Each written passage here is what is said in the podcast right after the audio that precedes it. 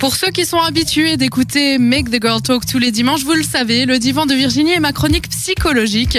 Et en fait, en plus, elle est basée sur ma vie. Donc en général, je vous parle de choses qui se sont passées dans ma semaine. Donc de dimanche en dimanche, je vous prends des sujets qui sont d'actualité, en tout cas dans ma vie à moi.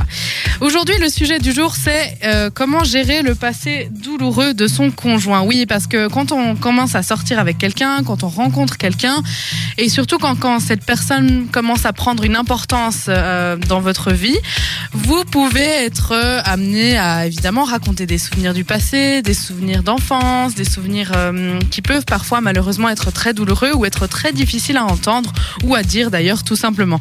Donc moi j'ai envie de vous donner mes petits conseils pour ne pas euh, ne pas comment dire, ne pas se noyer dans la douleur passée de la personne avec qui on est.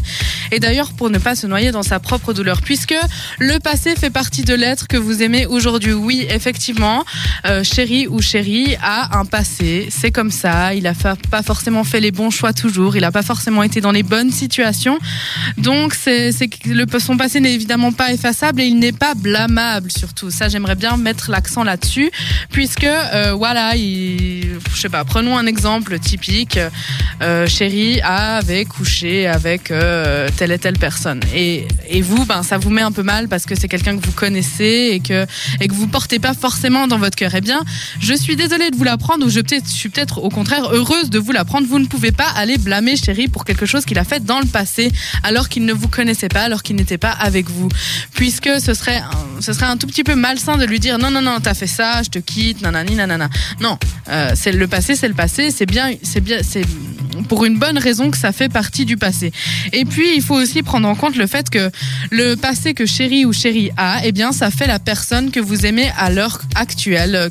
Et ça fait la personne que qu'elle est aujourd'hui.